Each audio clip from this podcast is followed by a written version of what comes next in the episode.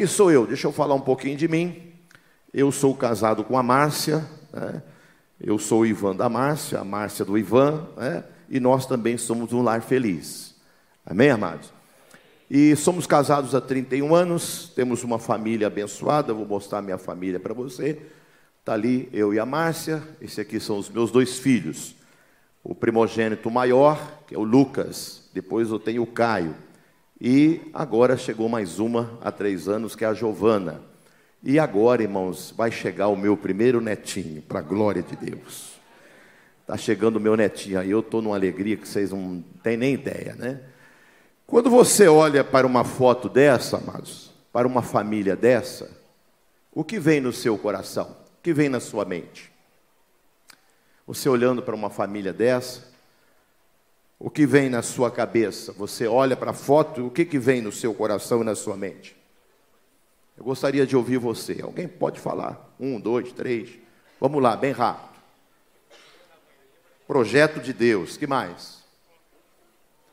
Família feliz. Muito bem. Que mais? Hã? Alegria, uma família alegre. Que mais? Olha bem, irmãos. Capricha aí na foto. Olha, olha que foto bonito, né? Capricha no elogio, irmão. Vamos lá. Parece que não tem problema. Esse vejo que tu és profeta, irmã. Ah, família linda, né? Que mais? Oh, comercial de margarina, gostei. Essa é boa, essa eu vou anotar. É? Amém, amado? Parece tudo isso, sim ou não? Olha para o seu cônjuge e fala assim: Deixa eu te falar uma coisa. Bota o dedo assim, ó. Bota o dedo assim. Deixa eu te falar uma coisa. Vai, irmão, faz aí. Deixa eu te falar uma coisa. Isso aí é foto. Você já viu alguém fazer cara feia em foto? Alguém já viu? Vamos tirar uma foto aqui. O casal pode estar brigado, gente. É verdade ou não é? Pode estar brigado. Vamos bater uma foto. Qual é a coisa que o cara faz? Ah, não é? Se o cara é barrigudinho, ele já fica de ladinho assim, ó vai evitar, né? Sim ou não? Essa família é uma família que tem Jesus, como nós aprendemos aqui. Mas é uma família que também tem problemas. É uma família que também tem adversidade. Então não olhe para mim como se a minha família fosse perfeita. A minha família é igual à sua, mas eu acredito no milagre. Eu acredito que a minha família é um lugar de milagres. Quantos crê pode levantar a mão e glorificar o Senhor? É essa família que nós estamos trabalhando. Famílias que vai trabalhar essa ideia de buscarmos valores, resgatar valores para a família. Valores que são primordiais. E o que nós aprendemos aqui foi exatamente isso. Quais são os valores que nós, como família, temos perdido na, no, no atual contexto que estamos vivendo. Eu gostaria que você fizesse um servicinho de casa, né, um trabalhozinho extra aula. Anote aí num papelzinho, fala assim, quais os valores que nós estamos perdendo em casa? Porque muitas vezes nós não temos noção.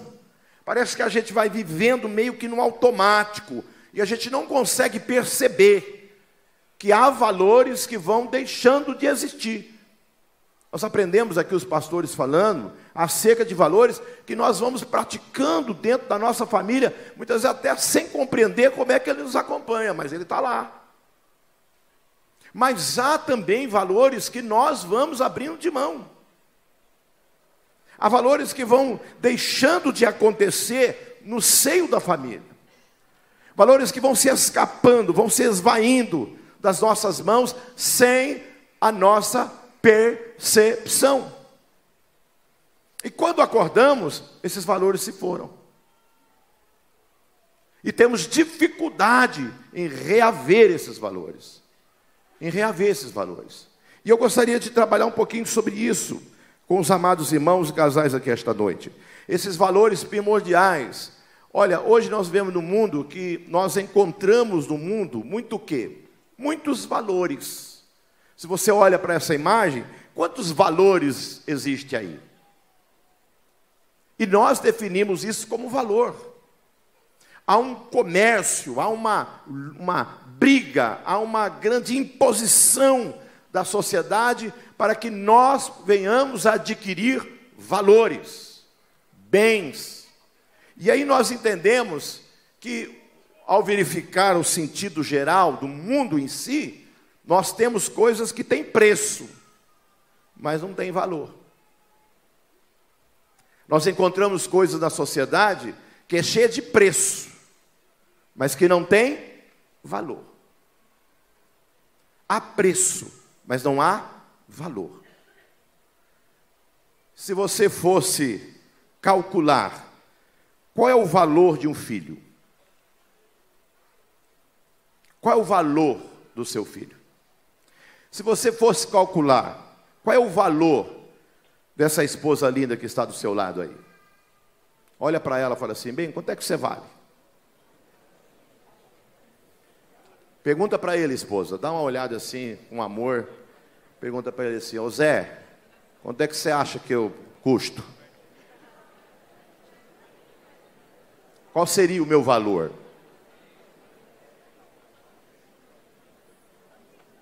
Qual é o valor, esposa? Agora o maridão olha para ela e fala assim: quanto é que eu valo, bem? Bem mineiro, né? Quanto é que eu valo? Um pão de queijo, uma xícara de leite? Qual é o preço que nós temos? Não, nós não temos preço, nós temos valor. E valorizar, irmão, muitas vezes não é fácil.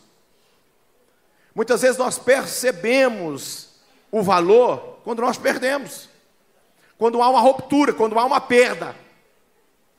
Aí é que nós atinamos o que é valor, eu não deveria perder, eu não deveria perder aquilo. Quem já teve algo que você perdeu que você falou, não deveria perder? Levante a mão aí, deixa eu ver se tem. Olha aí, faz parte da vida.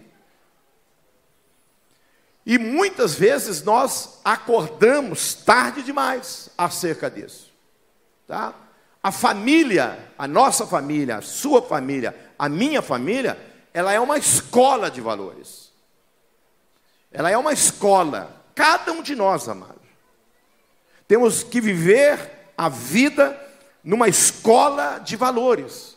Agora a pergunta para nós é: quais valores nós temos passado, nós temos perpetuado para os nossos filhos, para as nossas gerações, para o nosso cônjuge? E foi bem o que nós ouvimos aqui.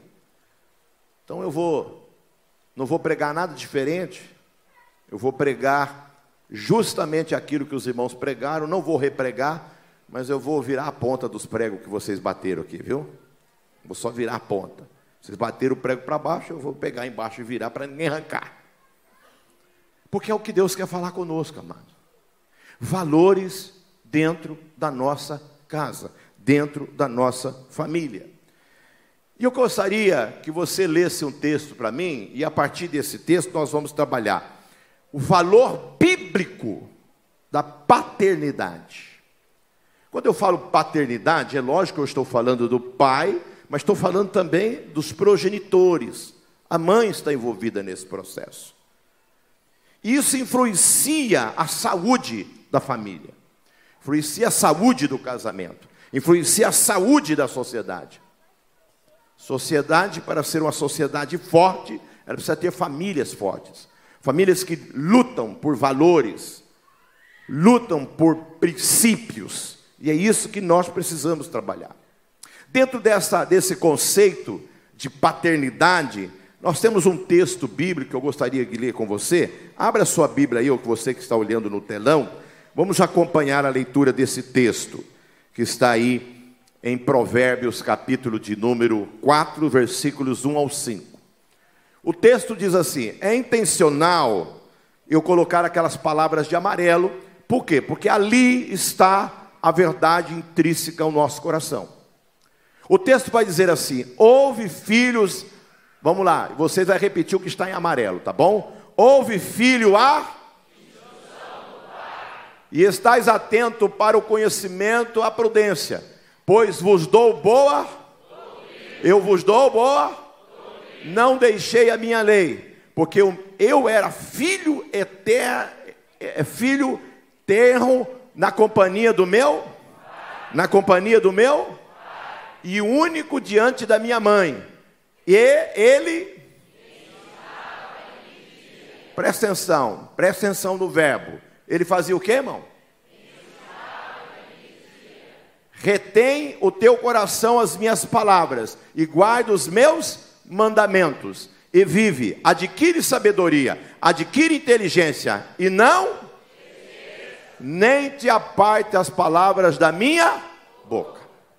Esse texto, ele vai nos trazer verdades importantíssimas para a nossa vida, para a nossa vida conjugal, para a nossa vida familiar, para nós como pais. O texto de Provérbios, ele vai trazer uma dimensão do que é o trabalho de um pai, de uma mãe, na, na educação, na construção de alguém para ser um adorador, para ser alguém que possa programar a cultura do reino às pessoas que estão à sua frente. E esse é o nosso objetivo. Isso é o nosso papel como pais, como família, como servos de Deus, como servas de Deus. Então, dentro dessa ideia, eu trabalho esses quatro valores que eu chamo de da, dos valores de uma dimensão de crescimento para a vida, de uma paternidade saudável. E aí, se você quiser anotar, anote. Por quê? Quem anota não esquece, tá? Tira foto, anota, para que você possa depois ler, estudar, porque eu não sei, não vou falar tudo aqui, eu não consigo. Porque cada um de nós aqui, Deus dá a capacidade para interpretar, compreender e aplicar sobre a vida. Então veja, o texto vai nos ensinar quatro, quatro princípios, quatro pilares de uma, de uma paternidade, de um trabalho dos progenitores para a saúde da família. Então, primeiro passo é um trabalho de um valor, de uma dimensão pedagógica. É um trabalho de uma dimensão espiritual é um trabalho de uma dimensão afetiva, é um trabalho de uma dimensão moral. E tudo isso está no texto que nós acabamos de ler.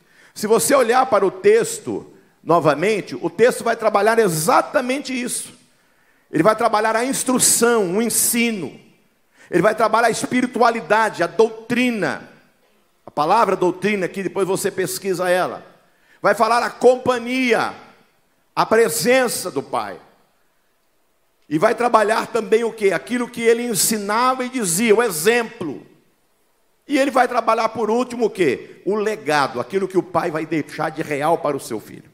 Essa é a ideia que nós, como famílias de Deus, precisamos trabalhar dentro desse, desse, desse, desse pilar. Então vamos ao primeiro, a dimensão pedagógica, que é o ensino, o ensino que o pai, a instrução que esse pai pedagogo, esse pai que procura ensinar o seu filho quem é Deus para ele. A importância disso, amados. Nós vivemos uma sociedade que os progenitores, os pais, principalmente o papel do pai, o homem, o pai hoje, ele é tido para a sociedade talvez como alguém que paga a conta. Quem é o pai? O pai é o pagador de conta. É aquele que no final do mês ou no meio do mês, a esposa olha para ele e fala: Bem, está acabando. Tem uma boleta para pagar. É a filha que olha, pai, preciso disso. Mãe, preciso daquilo. A sociedade nos fez pagadores de conta. Só que o que Deus quer de nós não é que nós sejamos pagadores de conta. Nós precisamos ser alguém que tenha tempo para ensinar os nossos filhos. A Bíblia diz que nós devemos ensinar o menino no caminho, não é o caminho. E isso é importante para nós, esse caminho. Hoje nós precisamos vencer essa cultura de que há no nosso coração uma grande insatisfação. Hoje, quando nós estávamos aqui no hotel, eu fiz essa pergunta para minha esposa. Perguntei para ela, bem, o que é contentamento? o que é satisfação. Porque muitas vezes, amados, quem é satisfeito aqui? Levante a mão, irmão. Quem é satisfeito? Pouca gente, hein? Quem é satisfeito? Levante a mão, irmão, só para nós ver. Ah. Quem tem contentamento? Levante a mão. Olha, eu vou explicar para talvez vocês vão entender bem, né? Olha, vamos entender. Primeiro, o que é contentamento. Contentamento, por exemplo, você olhar para o seu vizinho e ver que ele tem um carro do ano. Você sai para fora assim, ele comprou um carrão. O carro está limpinho, mas ele está lá com a mangueira. Lavando, para você sair lá fora e olhar que ele comprou um carro zero. Ana, é aquele irmão que tocou o telefone, iPhone mais antigo, comprou o mais novo. Ele não tirava foto. Aqui ele veio no culto e está assim, ó. Aquilo gera dentro de nós, querendo ou não, uma vontade de ter. E muitas vezes você tem o um celular aí, tem ou não tem? Quem tem celular aí? Você está contente com o seu celular? Está satisfeito? Tem uma diferença do satisfeito, irmão. Mas, pastor, e se eu puder trocar? Então, há uma diferença entre o contentamento e a satisfação. Paulo vai dizer o seguinte: Paulo vai dizer lá em Filipenses, ó, Paulo vai dizer assim, ó, todas as coisas eu posso naquele que me. Só que a gente esquece de ler os versículos anteriores, né? Paulo vai dizer assim: eu aprendi. Aí está o que? Satisfeito? Contente. Contente independe daquilo que você possui ou que o outro possui. Você trabalha a gratidão. Você vai trabalhar isso na sua vida e por trabalhar isso, você está contente. E satisfeito, pastor? Porque eu estou contente, eu sou satisfeito, mas a satisfação também ela é uma mola percursora. Porque se você falar assim, não, eu estou satisfeito do jeito que eu estou, eu tenho um tetinho sobre mim aqui, está bom demais. Olha para o teu irmão e fala assim: Deus quer que você cresça, meu irmão.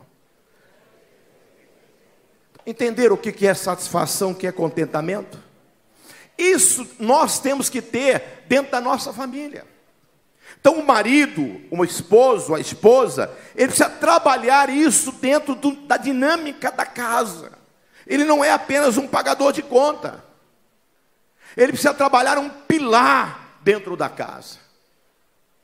Ele precisa trabalhar um pilar. E eu sempre digo: o que, que é um homem segundo o coração de Deus? Diga comigo. Um homem segundo o coração de Deus, ele cuida, primeiro, anote aí. Ele cuida, primeiro, do físico da sua família. Ele é um provedor físico. Ele chama a bola para ele. Nós estamos vivendo uma geração, amado, que os camaradas não chamam a bola para ele. Por que, que as mulheres hoje estão querendo ficar autônomas? Cada vez mais. Porque a camarada só fica no Nintendo, só fica no Playstation, o cara é barbudo, velho. Ô irmão, passou o tempo, meu irmão. Tempo do Playstation já era.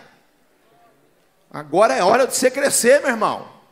Amados, eu tenho tratado muitos casos de homens, homens, já, oh, irmão, o cara está com 40 anos, comprando joguinho. Agora, como, eu não entendo, nunca joguei isso aí, né? Nunca fui atraído para esse negócio, não tive tempo. Mas o cara entra na internet, agora não compra nem o CD mais, o cara compra como é que é, a mídia do jogo. Te uma irmã chegou e falou, pastor, pelo amor de Deus, eu fui lá na conta, nós tínhamos lá 300 reais para me pagar a luz e a água do mês. Quando eu fui lá, não tinha mais o dinheiro. Aí eu fui falar com o marido, sabe o que ele falou? Que ele comprou, achou uma promoção. Pagou 340 reais numa mídia de jogo, né? Uma mídia. Irmão, nessa hora o Espírito Santo fez assim de mim, ó. Eu olhei para ele assim, o Espírito Santo fez assim, de mim. Que eu senti vontade de arrancar o cinturão, irmão. Verdade mesmo, pastor. Vou bater em você, rapaz. Eu vou te dar uma surra. Irmão, olha o papel desse sacerdote da casa, ele não supre a necessidade física. Agora levante a mão comigo assim, ó. Diga assim: Deus não me chamou só para suprir a necessidade física. É responsabilidade de quem? Do homem. O homem tem que chamar essa responsabilidade para ele, irmão. A mulher pode ajudar. A esposa pode ajudar. A esposa pode cooperar. A esposa tem que trabalhar nesse processo, mas ela está ajudando. Ela é uma colaboradora junto no processo do crescimento da família, mas a responsabilidade é do homem. Por que, que mulheres hoje terminam um casamento, irmão? Porque a mulher percebe, ela está ali com um parasita do lado dela. É um parasita, um chupa-cabra. Entendeu? Parasitão. O cara está ali do lado da mulher, irmão. A mulher começa a trabalhar e desenvolve, estuda, forma. Irmão, você vai nas faculdades hoje, você olha na sala, só tem mulher. É, amém, irmão. E é verdade mesmo. Aí o camarada vai no mercado de trabalho, não consegue ganhar o que ela ganha. É lógico, irmão. O camarada não está exercendo o seu papel no cuidado do provedor. É o papel pedagógico do pai, do homem, do caba macho. Tem macho aqui, irmão? Fosse em Minas era mais forte. Mas vou dar uma chance. Tem macho aqui, irmão? Ai, o goiano ali até quase jogou o pulmão para fora. Amém, irmão? Mineiro, né? Mineiro, ei, coisa boa. É comedor de queijo, irmão, é coisa diferente. Irmão, esse, essa ação física, da responsabilidade do homem. Aí as mulheres olham e falam, mas por que, eu estou com esse cabra? Eu não sei os pastores aqui que cuidam de casar, a gente não escuta isso de mulheres direto. Ela olha e fala assim: eu pago a luz, eu pago a energia, bota comida dentro de casa. O que, eu estou fazendo com isso aqui? Vou devolver para a mãe dele. Aí a mãe fala: Não quero. Não quero. Porque uma mãe que tem uma cabeça inteligente fala: Não quero, não quero nem saber. Você pegou? Não tem devolução. Está entendendo, amém, amado? Esse papel é do marido. Tem homem aqui, amém, irmão? Olha aí. Olha para a esposa, olha para ele e fala assim: Ó, Quero duzentão daqui a pouco, viu?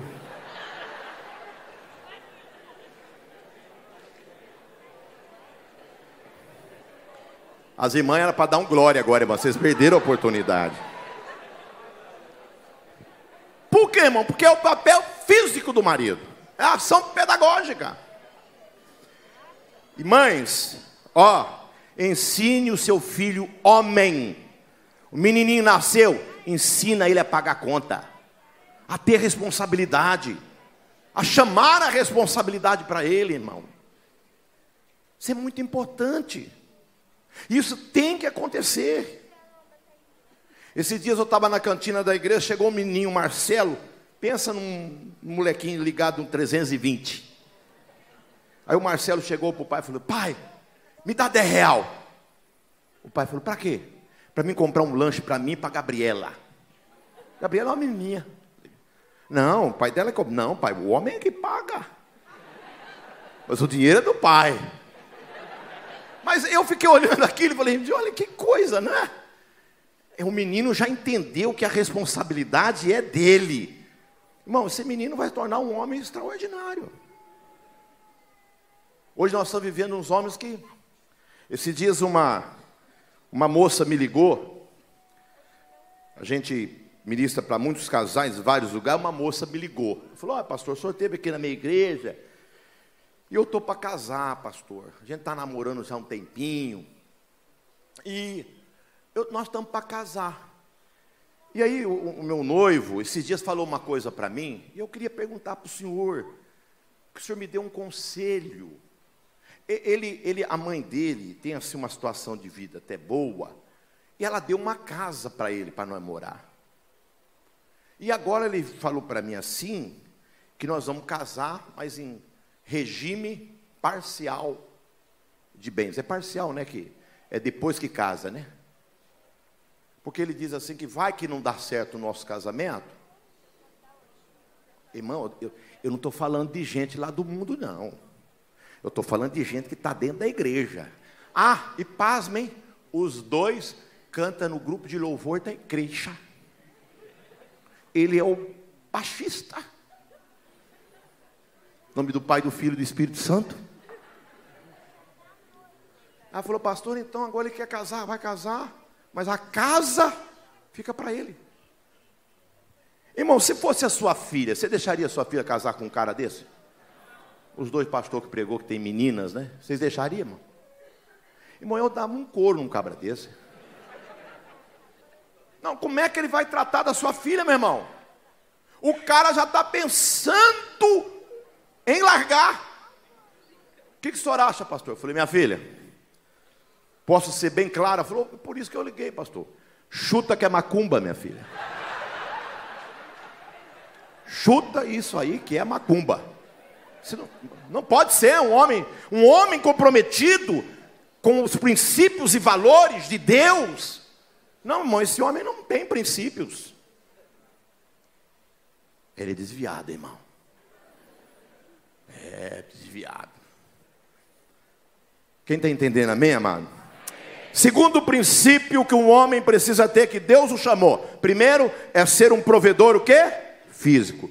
Um provedor emocional. O homem ele é o provedor emocional do lar. É ele que dá o apoio, é ele que estabelece respeito, é ele que impõe o amor, é ele que põe a disciplina, que os nossos irmãos pregou aqui, sobre o limite. É um homem. O marido, ele é aquele que estabelece o ambiente de paz dentro de casa, irmão. Ele estabelece um ambiente de paz. Ele pode estar vivendo algo difícil lá na rua, mas quando ele bota o pé para dentro de casa, ele tem que entrar com a cabeça de sacerdote para cuidar da sua casa. Amém, irmão? Por quê? Deixa eu te falar, irmão. Os homens assim, levante a mão. Levante a mão, irmão. Você sabia que você é pastor? Todo mundo aqui é pastor, irmão. Vai devagarzinho assim, bota a mão na cabeça da sua esposa. Fala assim, minha ovelhinha. Tem irmã que está fazendo até assim, ó.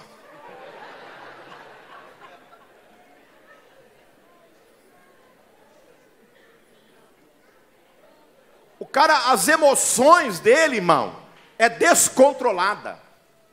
Ele não consegue controlar as emoções dentro da sua própria casa. Lá fora ele tem uma personalidade, dentro de casa ele tem outra. As emoções dele, irmão, altera. Ele não consegue controlar bem as suas emoções. Ele não trabalha essas emoções em relação aos filhos, em relação à esposa. Eu sempre digo o seguinte, irmão: trate bem quem vai chorar no seu velório.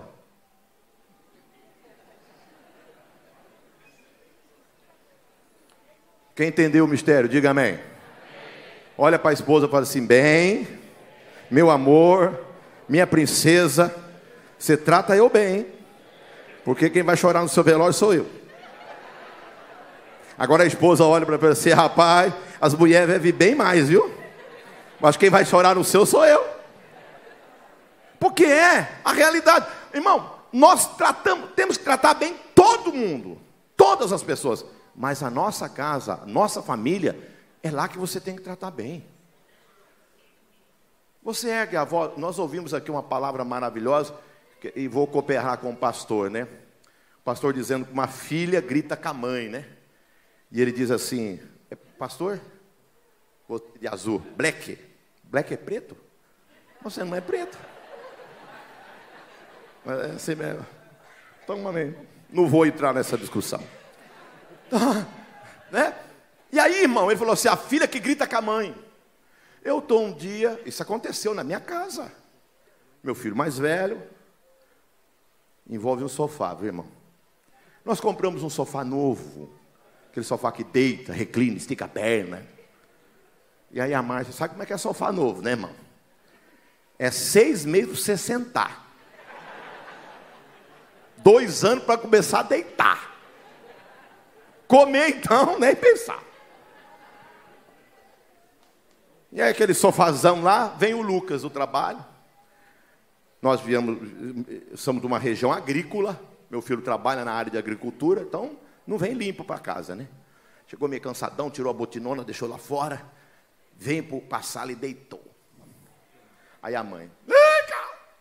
Levanta do sofá, vai tomar banho, Lucas, tomar banho, depois você vem e deita. E ele, não, toma só um minutinho, mas eu estou cansado, vai tomar banho, Lucas. Aí o Lucas levantou e alterou a voz para a esposa. Já estou indo, mãe! Foi mais alto que isso, irmão. Aí eu estava lá lendo um livro no meu escritório, eu escutei. Aí o cabra tomou banho, passou perfume, botou uma roupa limpa. A hora que ele veio passando, eu falei, Zuca, vem cá. E ele é grandão, irmão, mais alto que eu. Aí eu cheguei bem perto dele assim, nariz com nariz, irmão. Nariz com nariz. Tinha 19 anos. Falei, cara, deixa eu te falar uma coisa. O dia que você gritar com a minha mulher de novo, o lugar que nós rolar não vai nascer nem grama. Você nunca mais grita com a minha mulher. Ele falou, papai, me perdoa, pai. Não, não é perdão para mim, não. Você tem que pedir perdão para ela. Sabe como é que é mulher, né, irmão? Homem perdoa fácil. Aí ele veio e pediu a Márcia, falou assim, não, você gritou comigo. Foi mais de duas semanas para o perdão ser liberado. Irmão, isso é uma atitude de um pai, não é gritando. Eu gosto de uma expressão de um pastor, pastor José Gonçalves, todos vocês conhecem, ele diz assim: a única coisa, o único momento que você pode gritar na sua casa é quando estiver pegando fogo. Corre, negada, que está pegando fogo. Aí você grita. Se não, não grite, irmão. Não grite. Você tem o controle das suas emoções. Amém, amado? O cara levanta de manhã, irmão. O cara levanta de manhã atrasado. O relógio não despertou ele não acha botina para trabalhar, ele já começa a gritar. Está todo mundo dormindo ainda, a mulher nem acordou. Olha,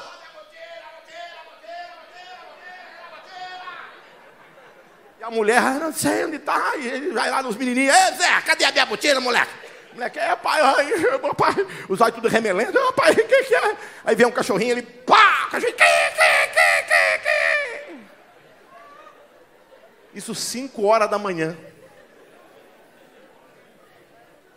Aí o vizinho fala assim: a crentaiada acordou. A crentaiada acordou. Aí ele vai trabalhar, sai batendo portão. Aí à noite ele chega, falando manso, olhando para a esposa, dizendo assim, amor, e aí, vamos namorar? Namorar? Irmão, se ela pudesse, ela matava, ela assassinava. perdeu todo o equilíbrio emocional, ele não é o homem da casa emocionalmente. Que pedagogia é essa, meu irmão, que você está ensinando para sua família? Quem pode dar aleluia? Qual é o terceiro, irmão? Primeiro eu falei que o homem é um provedor o quê? Físico, emocional e espiritual. Você é um homem espiritual na sua casa, irmão? Você é um homem espiritual da sua casa? Faz quanto tempo que a sua esposa não pediu oração por você? De vez em quando ela fala assim: bem, hoje eu quero ir no culto, preciso que o pastor ore por mim. Tudo bem, o pastor pode orar, ungir. Mas você já não devia perguntar para ela: bem, não quer que eu oro, não? Enfiar a mão no bolso e falar assim: ó, ó o vidrinho de óleo aqui, ó, vou te ungir. Não, irmão, seja sincero, a sua mulher pede oração para você? A sua mulher pede oração, seu filho vem em você, quando vai resolver um problema, quando uma coisa aperta, seu filho vem em você e fala: Pai, ora por mim. Pai, bota a mão aqui na minha cabeça, porque eu sei se o senhor orar. Se o senhor orar, a porta abre. Os meus meninos já estão tudo moço agora, mas eles, eles faziam arte, né? Eu chegava e eles, o que foi, Lucas? O Lucas era assim ligado no 420. Aí eu falava, Lucas, não minta para mim. Ele falava assim, pai, eu sei que eu não consigo mentir para o senhor, porque Deus revela tudo para o senhor. Ele achava, e eu. 007 também, né, irmão? Um pouquinho de 007, né? Mas Deus também trabalha nisso, irmão. E os seus filhos têm que entender isso. Hoje ele é casado, tem a família dele, está me dando um netinho. Mas tudo que ele vai fazer, ele vem em mim. Fala, pai, estou pensando em fazer isso, pai. O que, que o senhor acha? que, que o senhor acha? O mais novo do mesmo jeito. Irmão, você precisa, como pai, criar esse ambiente dentro da sua casa. A sua casa, irmão, é uma igreja. Quem pode dizer amém? amém? Tua casa é tua igreja, meu irmão. Você é um pastor de lá. Amém, irmão? E Deus vai cobrar de você, meu irmão. O que, que você fez com essa ovelhinha que eu te dei? Essa única ovelhinha que eu te dei. O que, que você fez com ela? Você cuidou dela direitinho? Você é o sacerdote dela? Você precisa ser um pai pedagógico. Você precisa ser esse pai. Amém, amado? Vamos ao, ao segundo. A dimensão espiritual. Essa dimensão, o texto diz assim: aquele que ouve a minha doutrina e não deixa o meu ensino. Provérbios 4, versículo de número, número 2. Eu, eu sempre, quando ensino isso aqui, irmão, me vem ao coração. Foi falado aqui, mas eu vou bater o prego para afundar mais e virar a ponta dele. Deuteronômio, capítulo 6, o versículo 4 e 5. Abre a sua Bíblia aí. Veja o que está escrito nesse texto. Aqui, irmão, fala de uma espiritualidade relevante. Não é uma espiritualidade fake.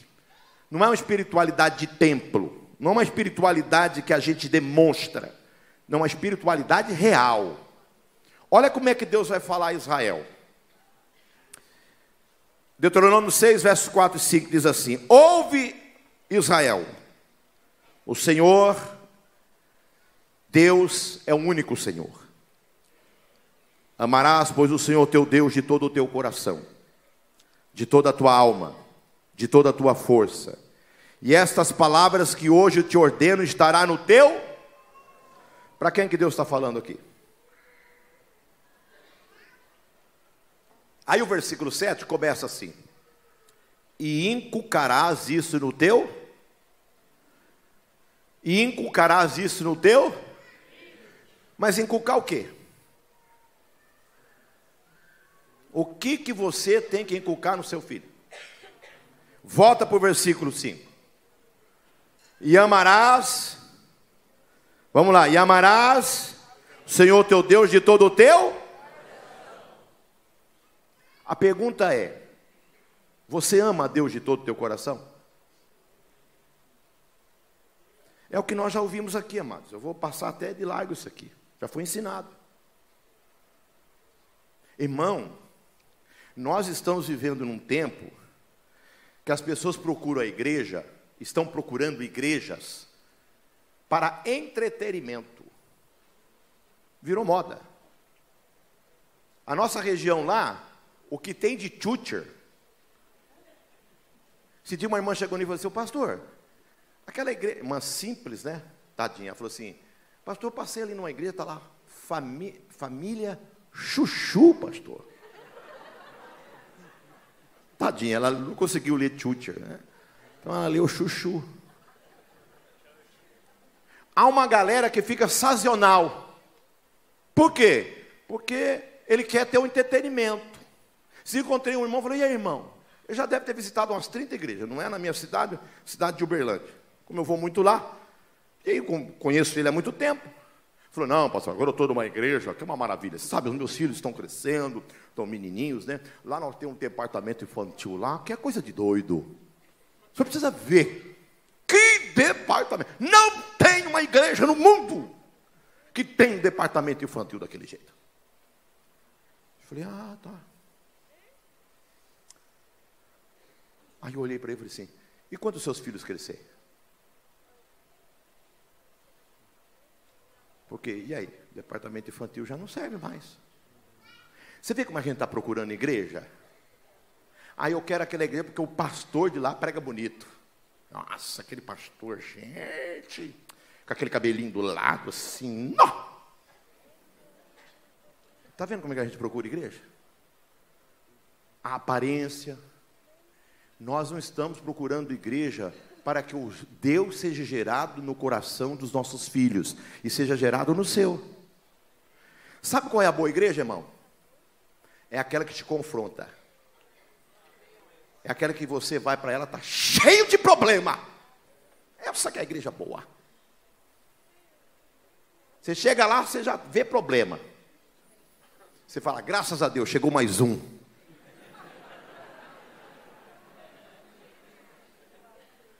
Porque a Bíblia diz que o ferro,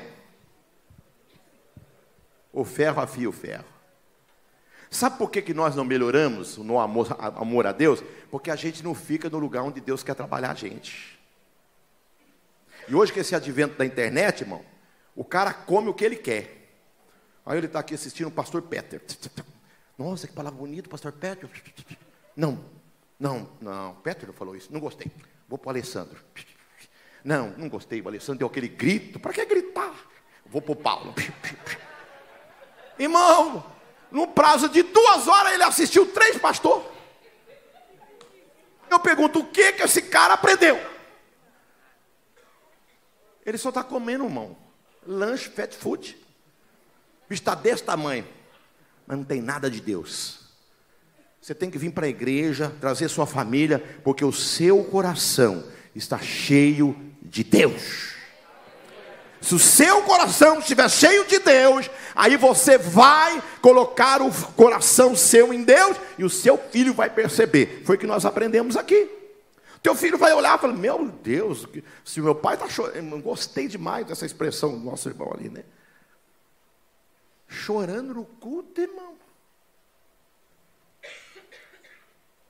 Quem traz lenço ainda para o culto, irmão? Eu sou assembleano raiz. Não vem para o culto sem um lenço. Nem que for para chorar de raiva, mas o lenço está aqui. É, não, irmão? Tem culto que a gente chora de raiva, né? Nossa, que culto. Ah, a gente sai glorificando a Deus, chorando assim. Né? Irmão, o seu filho precisa ver você chorar. Gostei dessa expressão, meu filho. Que maravilha, irmão. Será que Deus tem feito isso no nosso coração? A ponto de nós levarmos essa espiritualidade para os nossos filhos? Amém? Vamos para a terceira. Terceira dimensão é a dimensão afetiva. A dimensão afetiva. A companhia do Pai, versículo 3 de Provérbios 5, 4. Em minha companhia, na companhia do Pai. Nós já ouvimos algumas coisas aqui sobre isso, mano. Essa companhia do Pai, companhia afetiva da presença do Pai, daquela companhia que o filho se agrada, a presença do Pai, está junto ali. Não é levar o filho na escola dominical, não é levar o filho para a escola, é estar presente, é a companhia, é o pegar na mão. Esses dias a minha esposa compartilhou comigo um testemunho que ela ouviu de uma mulher, uma grande CEO de uma empresa, sucedida, mulher alto salário, realizada. Ela ia passando na porta do quarto da criança dela, da menininha dela, quando ela ouviu a babá, a criança chamar a babá de mãe. Mãe, me dá um beijinho para mim dormir. Diz que ela parou, deu um passo para trás, ia para um evento. Diz: Não vou mais. Entrou para o quarto. Naquela noite ela tomou a decisão. Saiu da empresa, pediu admissão, pegou um dinheirinho, mudou para uma cidadezinha menor, o padrão social abaixou, mas agora ela anda de mãozinha dada com a filha dela. É isso que nós precisamos verificar, irmão. De repente, o nosso padrão espiritual, aliás, o nosso padrão físico, está roubando de nós a presença. Tem tempo para nada. Tem tempo para nada. Esses dias eu estive pregando em São Paulo, um irmão que foi me pegar no, no aeroporto, e aí eu conversando com ele, eu falei assim, e aí, irmão, como é que é a vida aqui? Ele falou, corrida, pastor. Eu trabalho numa empresa no centro, moro aqui em Perus, eu levanto quatro horas da manhã para chegar às sete para trabalhar no centro. Saio de lá seis horas da tarde, chego nove horas da noite em casa. Não aguento mais, pastor. E aí começou a abrir o coração um problema que ele estava tendo com o filho adolescente. O filho não viu, ele não viu o filho crescer. Tá, você está entendendo, irmão? Por causa de quê? Para ganhar quanto? Cinco mil? Dez mil? De repente, se você mudasse para uma vizinha menor, se você desse uma melhorada, uma ajustada na sua vida, você ganharia menos e seria mais feliz. Então, tenha essa ideia, essa afetividade da companhia. Abrace o seu filho, meu irmão. Eu venho de uma geração, irmão, meu pai nunca me abraçou. Veio me abraçar agora depois de velho. Foi, é crente também, graças a Deus. Mas o meu pai nunca me abraçou. Meu pai nunca diz eu te amo para mim. Eu tenho 53 anos. Mas lá em casa, eu não deixei que esse padrão continuasse. Lá em casa é beijo, irmão. É abraço, é beijo. Meu filho mais velho é uma abraçação, uma beijação. Tem hora que eu estou assim no chão, ele derruba eu no chão, faz cosquinha em mim, irmão. Que eu quase perco o fôlego. Eu falo para ele, me respeita, rapaz. Aí que ele me derruba mesmo. O meu mais novo é mais, mais ativo, é um pouquinho, de vez em quando eu pego ele, dá um beijo, ele não quer, aí eu pego ele, dou um abraço nele, ele tem uma barbona bonita assim, eu passo a língua na barba dele. Ele ajeitou a barba, passou aquele negócio, não sei o que passa lá, uma cera, um trem, faz até ajeitada na barba, eu passo uma linguada na barba dele, ele vai ter que lavar e passar de novo. Isso vai criando o que, irmão? Afeto, memórias de pertencimento. Abraçar o teu filho, beijar. Ah, mas o meu pai nunca fez isso comigo. Isso não é coisa de macho. Irmão, já ouvi isso. Isso não é coisa de macho. Não, meu irmão, como assim não é coisa de macho? Abraça o seu filho, meu irmão. Abrace, dê carinho para ele, dê afetividade a ele, irmão. Abraça o seu filho, por quê? Porque o seu filho precisa ser amado. A sua casa, irmão, precisa ser um lugar de aconchego. A tua casa precisa ser um lugar de boas memórias, afetividade. A tua casa precisa ser um lugar de abraço, de beijo. Abraça a esposa, beija a esposa, irmão. Diga para ela que ela ama. Você sabia que a sua esposa tem necessidade de ouvir que é amado pelo menos cinco vezes ao dia? É uma necessidade psicológica da mulher. Homem não. Homem ele tendo comida, roupa e faz-me rir, ele está feliz. A mulher não, ela tem a necessidade de ouvir que ela é amada. É verdade ou não é, irmãs? Então aproveita agora, já ora para ela e fala assim: Eu te amo, amor. Diga isso para ela, irmão. Verbalize o seu amor. Há um tempo atrás eu fui chamado por umas irmãs, duas mulheres já, para resolver um problema de um casal que morava na fazenda, os pais dela nordestinos vieram para a região lá de Capinó plantar arroz, muitos anos atrás, e ele fazia 70, não, ia fazer 70 anos de casado. Aí um dia ele levantou de manhã, juntou as roupinhas da velha, falou assim, ó, botou a velhinha no fusca, levou lá na porteira da fazenda, falou, daqui você casca fora, não quero ser em casa mais. A velhinha ligou para as filhas, a filha lá buscou ela, né, achou aquele chororô, E voltou para lá, eu me chamaram e eu fui lá resolver o problema. Aí o velhinho conversou, falou a mulher dele, ela dela. Não, perdoa ela, seu Antônio. Ah, perdoa ele. E os dois se abraçaram lá e tal. A hora que a velhinha estava abraçando, estava tudo reconciliado. A velhinha virou para mim assim, pastor, vou falar uma coisa para o senhor. Eu sou casado com o Antônio há quase 70 anos. Esse homem nunca, nunca falou para mim que ele me amava. Ele olhou, soltou dela, falou assim: velha mentirosa. Eu falei: meu Deus, vai virar tudo de novo. Ó. Véia mentirosa. Aquele dia lá que nós casamos, diante do padre, o padre perguntou para mim se eu te amava. O que, que eu falei? Eu falei que te amava, pois eu sou homem de palavra. Falei uma vez, está falado? Oh. Falei, não, São Antônio, tem que falar mais vez. Tem não, irmão, demorou para ele. E aquilo engasgou na garganta dele até que ele conseguiu falar. Falei, não, São Antônio, fala assim, eu te amo. Irmão, demorou para sair da boca dele. Falta de afetividade. Irmão, a gente vai perdendo isso, irmão. A gente vai perdendo isso dentro de casa, sim ou não, irmão? marido e mulher vai ficando como dois irmãos. Dá até a paz do Senhor para dormir. Paz do Senhor, irmã. Paz do Senhor. Durma com Deus. É errado dar a paz do Senhor para dormir? Não. Pode dar a paz do Senhor, irmão, mas pelo amor de Deus, irmão. Falta de carinho, irmão. Falta de afeto. Isso vai desconstruindo, né?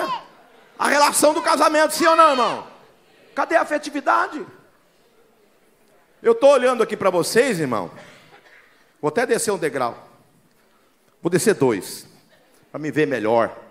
Olha aí, irmão, ó, coisa bonita. Umas mulher bonita. É bonita, ó, tem muita mulher bonita aqui. Né? Mas tem uns homens feios. Ah, não é?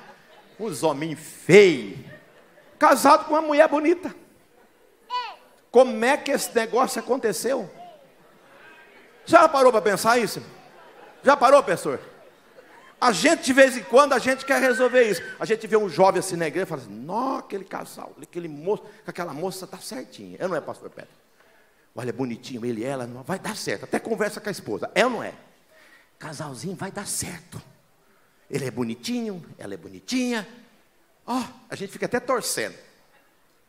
Aí daqui a pouco, vem um menino de outra igreja, converte. Feio que dói. Você olha e pensa e fala, nossa, fiote de coruja. Aí ele chega, converte, batiza, fica firme, glória a Deus, batizado no Espírito Santo. Daqui a pouco ele começa aquela menina bonita. Ele passa perto dela e fala assim: Vou pôr o nome aqui, Fernanda. Ô Fernanda, bonita hoje, hein? Fernanda sai assim, ó. No outro culto, olha ele de novo. Fernanda, cabelo bonito hoje, hein, Fernanda? Aquele, o Marcelo, que a gente achava que ia casar com a Fernanda. Ele é bonito, mas ele é mogozozão. Está entendendo? Molão. Vai conversar com a Fernanda, em vez de elogiar ela, vai falar do Prestige, do Free Fry, a nova série do Netflix. Irmão, ela não quer saber disso, irmão. E o Zezão só está chegando. Fala hoje, fala amanhã. Aí um dia a Fernanda chega em casa, deita a cabeça no travesseiro, pensa assim: é, o Zezão não é tão feio assim, não. É? O Zezão, ele é bonito por dentro. Ela consegue ver o Zezão por dentro. Daqui uns dias, não é, pastor Peter? Está lá no gabinete. Black. Olha, falou, pastor, eu vim aqui com a Fernanda, nós vamos namorar. O senhor fala assim: Meu Jesus amado. Como é que esse menino conseguiu isso? Por quê, irmão? Fala comigo assim, ó. O moído, irmão, ó. O 71. Esses homens bonitos, que tá feio que tá aí, irmão, casado com mulher bonita, é porque tem 71 bom. Tá entendendo, irmão? Então é essa afetividade. Fale. Você, é, não é? Irmão, como é que você conseguiu namorar essa mulher bonita aí? Porque você elogiou, porque você valorizou ela. Você falava que ela é bonita, não é bonita, é linda. É... Por que, que você parou? Olha para o seu maridão e fala assim: por que, que você parou, Zé? Vamos, Zé, desembucha. A afetividade que você tinha, por que, que você parou com ela? Você tem que continuar. Quem está entendendo? Amém, amado? Não pare, meu irmão. Tem idade, pastor? Não tem idade. Pode estar tá velho, irmão. Ah, passou dos, né? Eu tenho 31 anos de casado, irmão. Todo dia é elogio.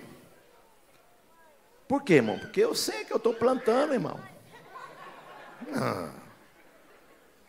Na hora que é para sacar, eu passo o cartão lá e o dinheirão sai na hora. Cara não planta. Não é não, Alessandro? Fica depositando moedinha, plim, plim, plim. Não, irmão, tem que depositar de vez em quando a notona de 200. Qual é o marido aqui que gosta de uma mulher bonita? Levante a mão. O homem que gosta de uma mulher bonita. Irmão, pode levantar a mão que a sua mulher não vai te bater, não. Homem que gosta de mulher bonita, levante a mão. Irmão, tá faltando uns homens aí. Levanta a mão, fica com a mão levantada, irmão. Homem que gosta de mulher bonita, levante a mão. Fica com a mão levantada, meu irmão. A esposa agora olha para ele com a mão levantada. Olha para ele, irmão. Fala: "Ah, tu gosta de mulher bonita?"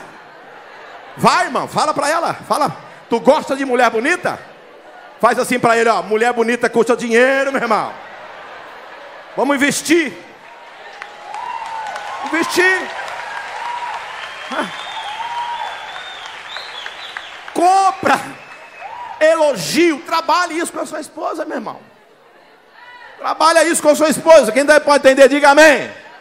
Isso vai fazer a diferença no seu casamento, meu irmão. Invista na sua esposa.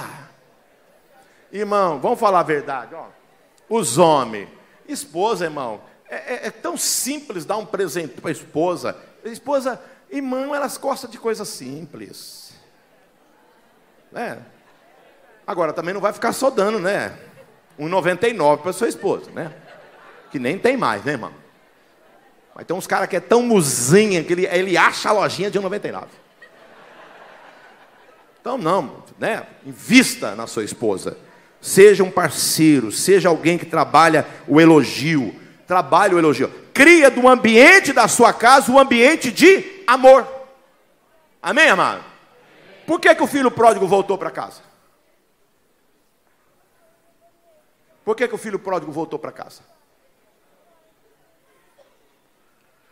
Porque ele gastou todo o dinheiro? Eu conheço gente que gastou tudo uma herança e não voltou mais para casa. Virou até mendigo.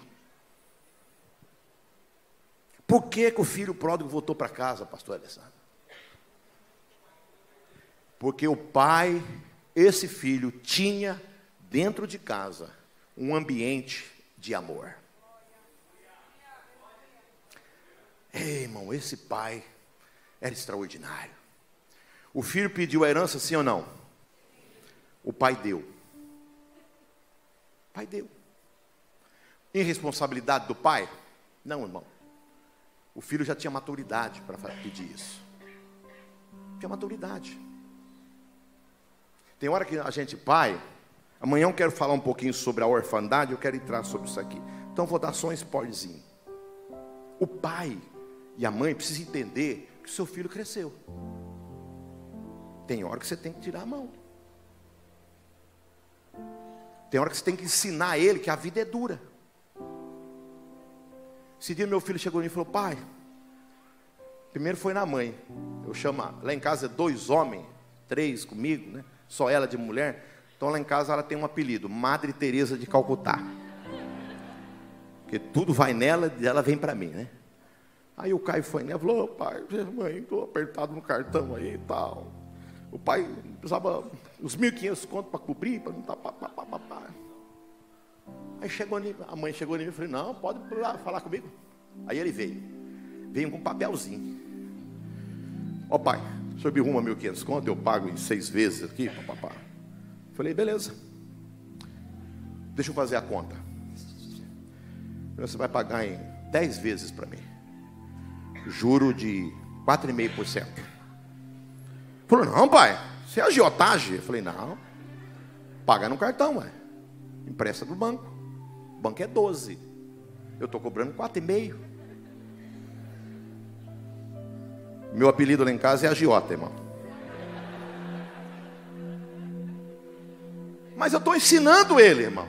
Se eu pego 1.500, dou na mão dele falo, não, você paga quando você puder, ele me paga. Agora, quando ele for passar o cartãozinho dele, eu falei, o agiota está lá em casa. Irmão, nós precisamos entender isso. O pai do filho pródigo entendeu isso. Ele quer, Tó. Mas quem ama, ama, não ama, irmão? Quem tem um ambiente né, de amor em casa, tem, não tem?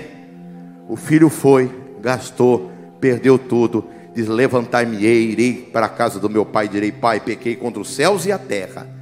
Me perdoa, pai, faz de mim um escravo seu. E levantou e foi para casa. A Bíblia diz que o pai, olhando de longe, viu o filho. O que, que o pai fez? O filho, quando viu o pai, falou assim: É o pai. Ficou estático. Vou, não vou? Porque ele tinha feito uma baita de uma burrada. Mas quem ama, irmão, a Bíblia diz que o pai se levantou. A Bíblia diz: o pai correu na direção do filho e o abraçou e o beijou e diz: dê sandália, coloca anel, coloca roupa. Este meu filho estava perdido e foi achado, estava morto e reviveu. Amém, irmã? Põe a mão no seu irmão, diga assim: quem ama, financia.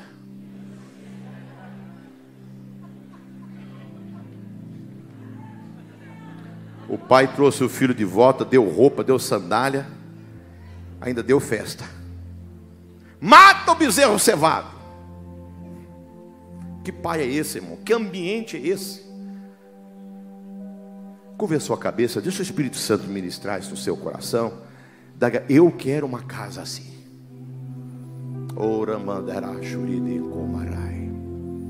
Eu quero uma casa assim aleluia.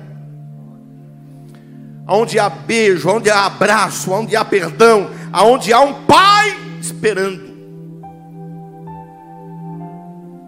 Aleluia. Aleluia. Aleluia. A dimensão afetiva, esse amor Precisa sair pelos seus polos, precisa abraçar, beijar, dizer que ama.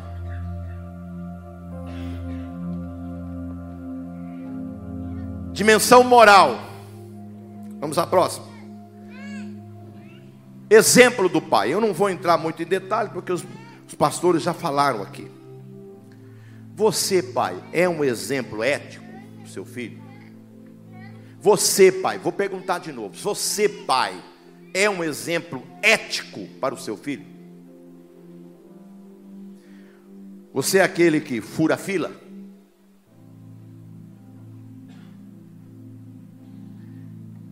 Irmão, eu tenho hora que eu vou assim nas convenções. Aqui não, aqui, eu acho que lá em Minas tem mais. Você vai na fila assim do almoço, pastores. Os caras estão tá na fila, aquela filona para a gente almoçar. Aí vem um pastor. Paz do Senhor, irmão. A filha está lá. Paz do Senhor, irmão. Paz do Senhor, amigo. Ele é. Vai no outro, vai no... daqui a pouco ele está aqui na frente. Ah, né? Ele faz assim, ó.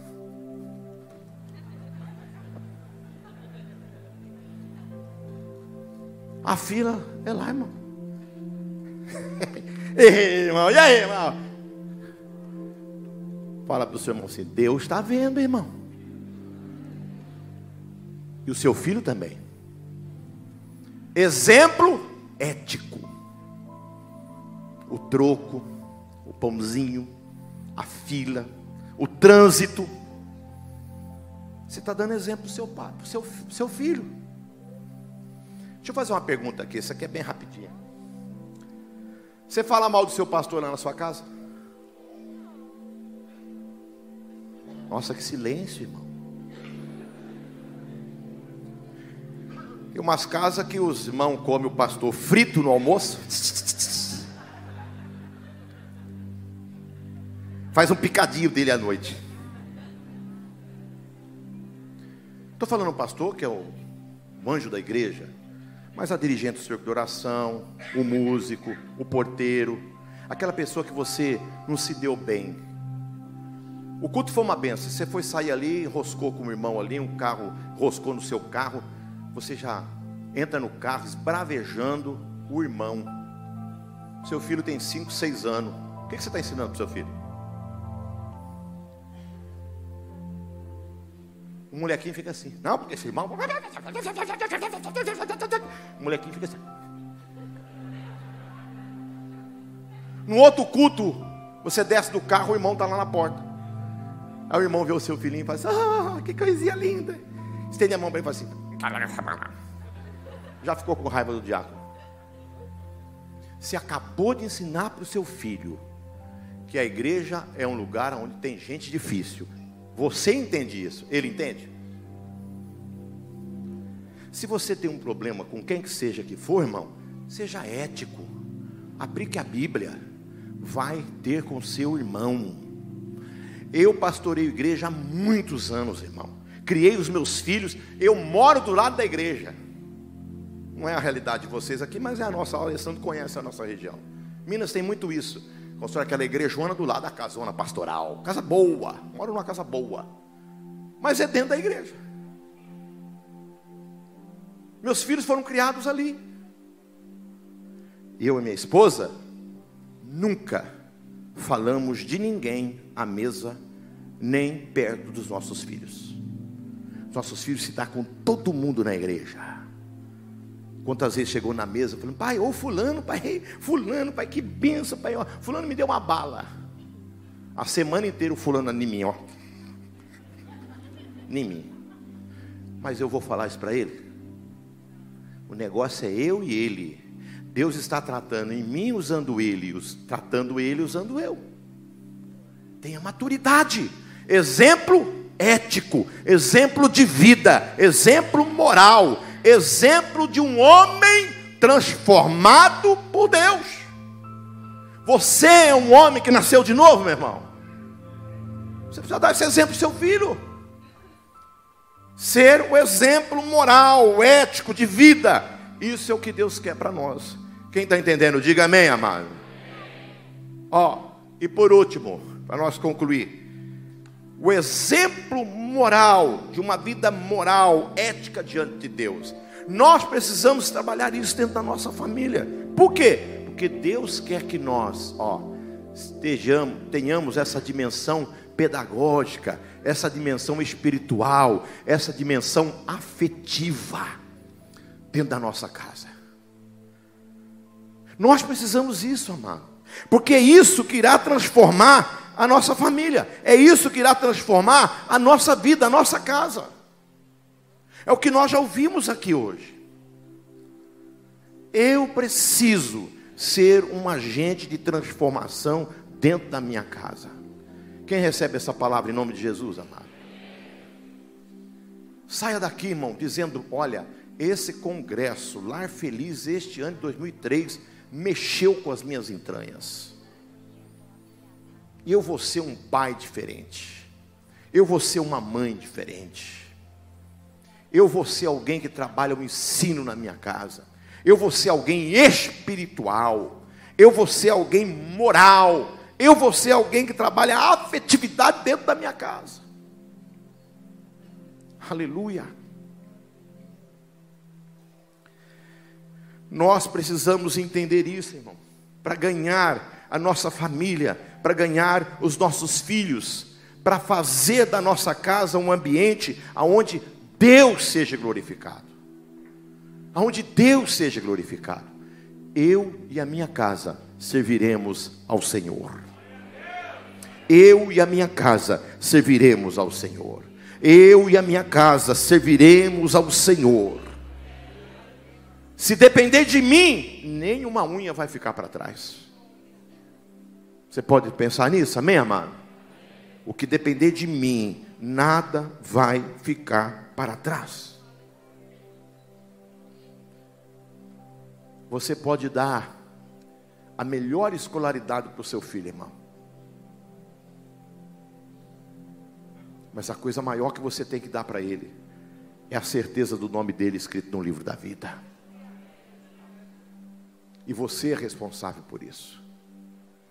O texto que nós lemos aqui, os, os nossos pastores pregaram, o Salmo 127 diz assim: Olha, os nossos filhos são herança do Senhor. Eles são herança. Eu olho para minha família, para os meus filhos, para minha nora, o meu netinho que está vindo, e eu, a minha oração todos os dias é que quando nós chegarmos no céu, eu quero ver a minha casa lá. Eu quero ver os meus filhos lá. Eu quero ver a minha esposa lá. Eu quero ver os meus netos lá. Esse tem que ser o nosso legado. Esse é o legado que nós temos que deixar.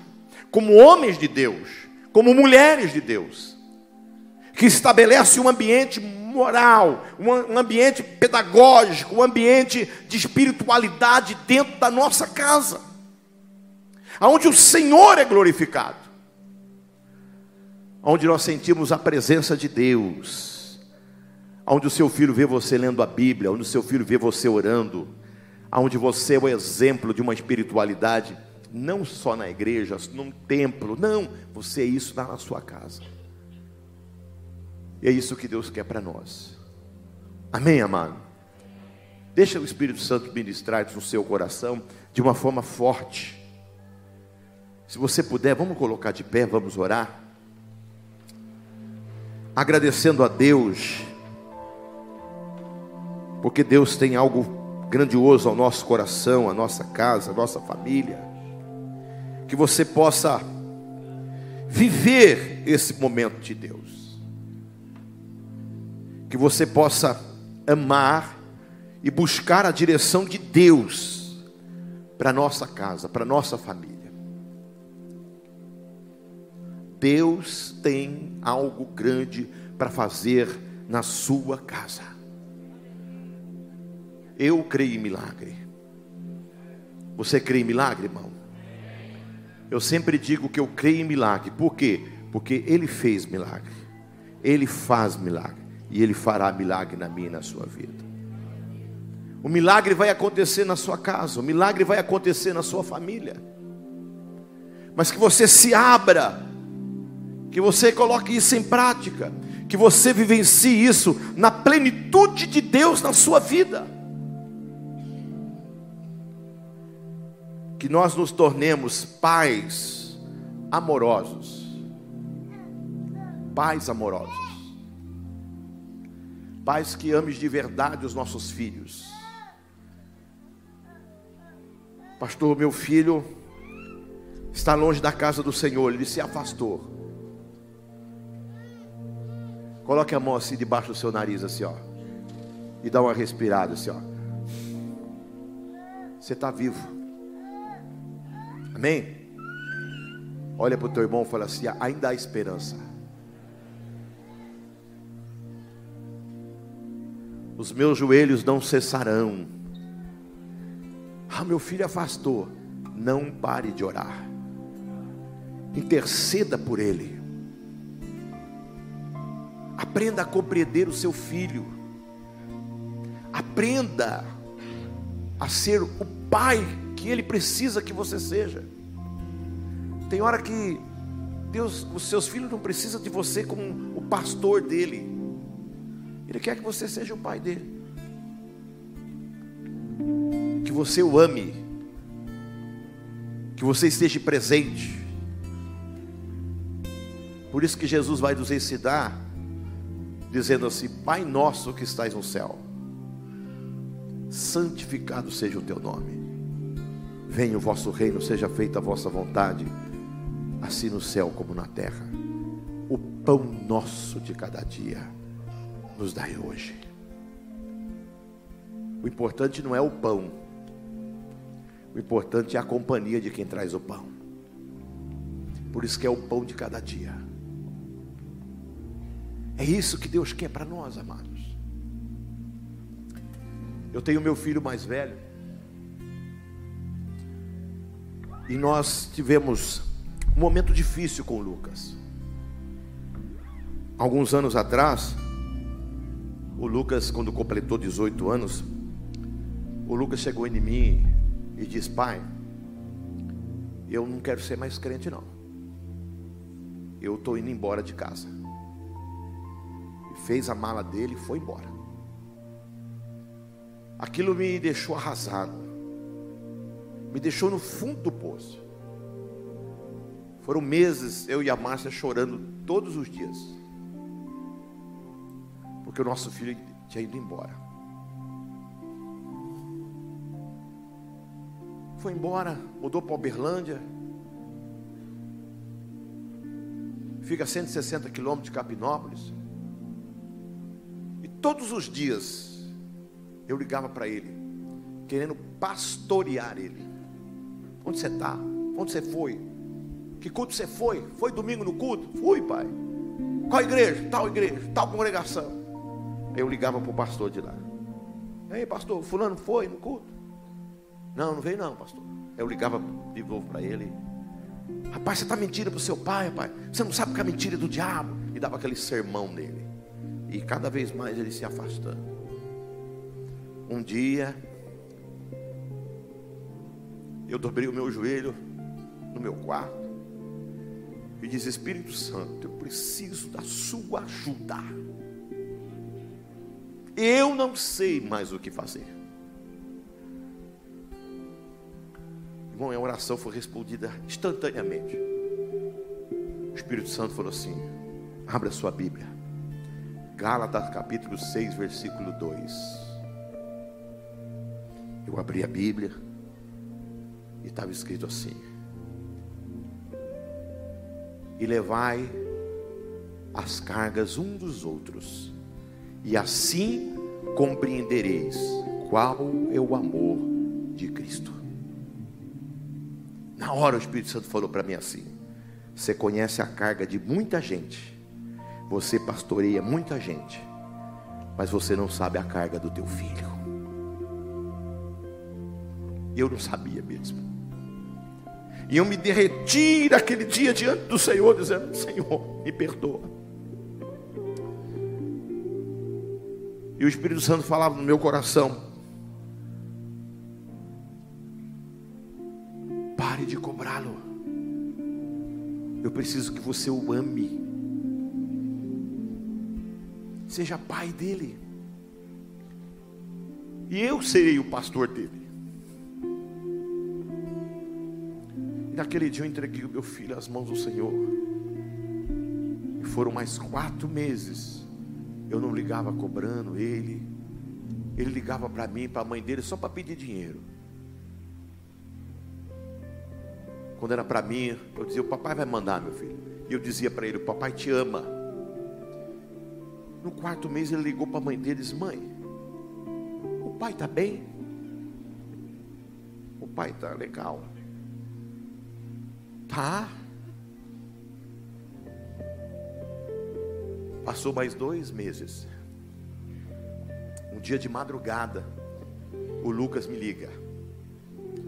E o Lucas gosta de beber leite, gente. É um mineiro terrível. Copão de leite desse tamanho assim, com Todd.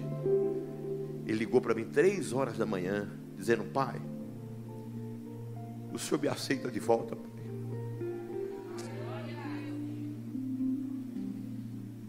Pai, aqui não tem nem leite para me beber. Senhor me aceita de volta. Eu disse para ele: Lógico, meu filho, que eu te aceito. O senhor vem me buscar amanhã? Eu vou buscar você. E fomos lá, buscamos ele, trouxemos de volta. As roupas que ele levou não deu nem para lavar, precisou jogar fora. E ele voltou, irmão. E nós o abraçamos. E Deus restaurou meu filho. Deu para ele uma esposa mais crente do que ele. Hoje é a minha mão direita, minha mão esquerda na área da música da igreja. É um músico extraordinário. E serve a Deus com alegria.